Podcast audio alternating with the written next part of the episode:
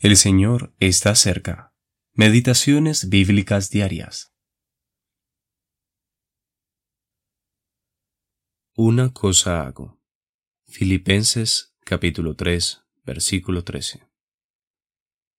Un objetivo, una motivación. El apóstol Pablo tenía un solo objeto delante suyo. Cristo.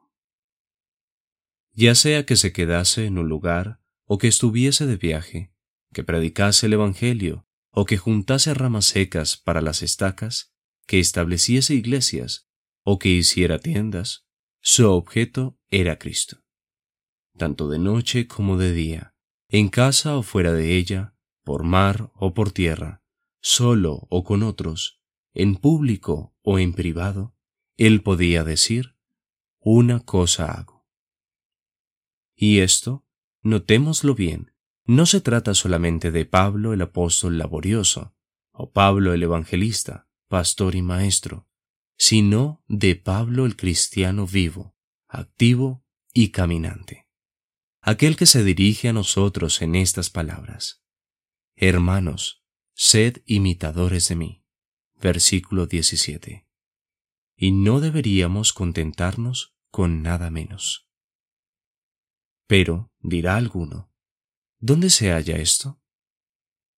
En efecto, si lo buscamos en las filas de los cristianos en nuestros días, ello será ciertamente difícil. Pero es lo que nos dice el tercer capítulo de la epístola a los filipenses, y esto debe bastarnos. Hallamos allí un modelo del verdadero cristianismo que debemos tener única y continuamente ante nuestros ojos. Si nuestro corazón quisiera ir en pos de otras cosas, entonces juzguémoslo. Sin duda habremos de llorar por nuestras frecuentes caídas, pero estaremos ocupados con nuestro verdadero objeto, y tendremos así formado nuestro carácter cristiano. No lo olvidemos. Es el objeto el que forma el carácter. Si mi meta es el dinero, seré avaro. Si busco el poder, seré ambicioso. Si amo la literatura, seré literato. Si mi objeto es Cristo, seré cristiano. Si alguien nos pidiera que definiéramos en pocas palabras qué es un cristiano, enseguida responderíamos que es un hombre cuyo objeto es Cristo.